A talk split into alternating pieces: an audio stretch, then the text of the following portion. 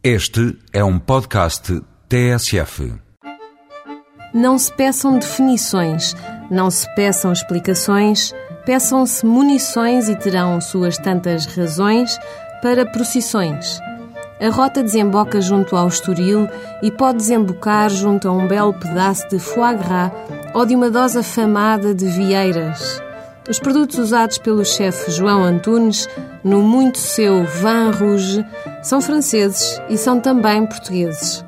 A seguir às vieiras podem vir as sardinhas. Antes do foie gras pode aparecer a moleja de cordeiro e após a caldeirada que aqui acompanha a raia escalfada, pode acontecer o pão de ló de alfezeirão.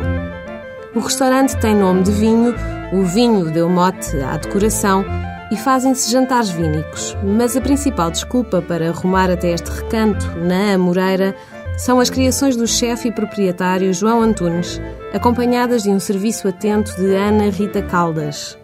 Acabou de ser lançada a carta de outono como para provar a mescla franco-portuguesa que caracteriza o Vin Rouge. A morcela da guarda vem em mil folhas, com salada de maçã e coulis de beterraba.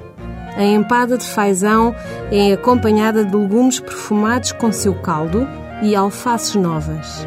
O negócio é verdadeiramente familiar, o ambiente é notoriamente íntimo, a comida é assumidamente cuidada. Vin Rouge português com muito de gaulês no Estoril.